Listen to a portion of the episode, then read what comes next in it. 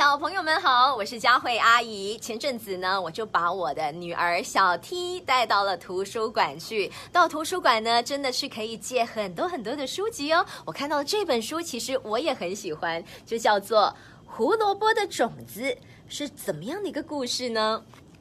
胡萝卜的种子，小男孩种下一颗胡萝卜的种子。妈妈说。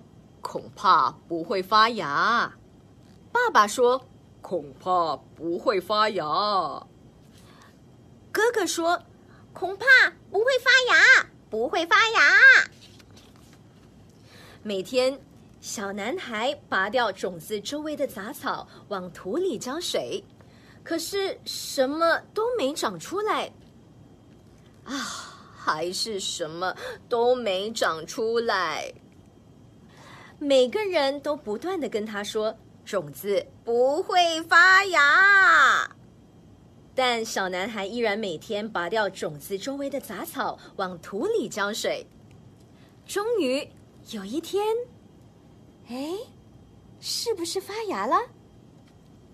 哇，一颗胡萝卜长出来了！啊，就和小男孩想的。是一样的，这个故事非常简单，但是我觉得它不单单是适合小朋友，也是适合大朋友。很多时候在做很多不同的事情时，是不是身边会有一些人跟你说：“这个你做不到，那个你做不到。”哎呀，你不要去尝试啦！听了他们所说的话之后，你是不是有所动摇，也觉得说要像他们所说的一样，那我就不要去尝试吧？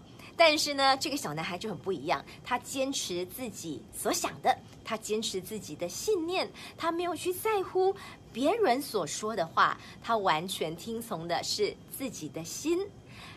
所以这个故事我真的觉得适合小朋友，也适合大朋友。很多时候呢，就跟着自己的信念好了，不需要去理会别人到底说的是什么。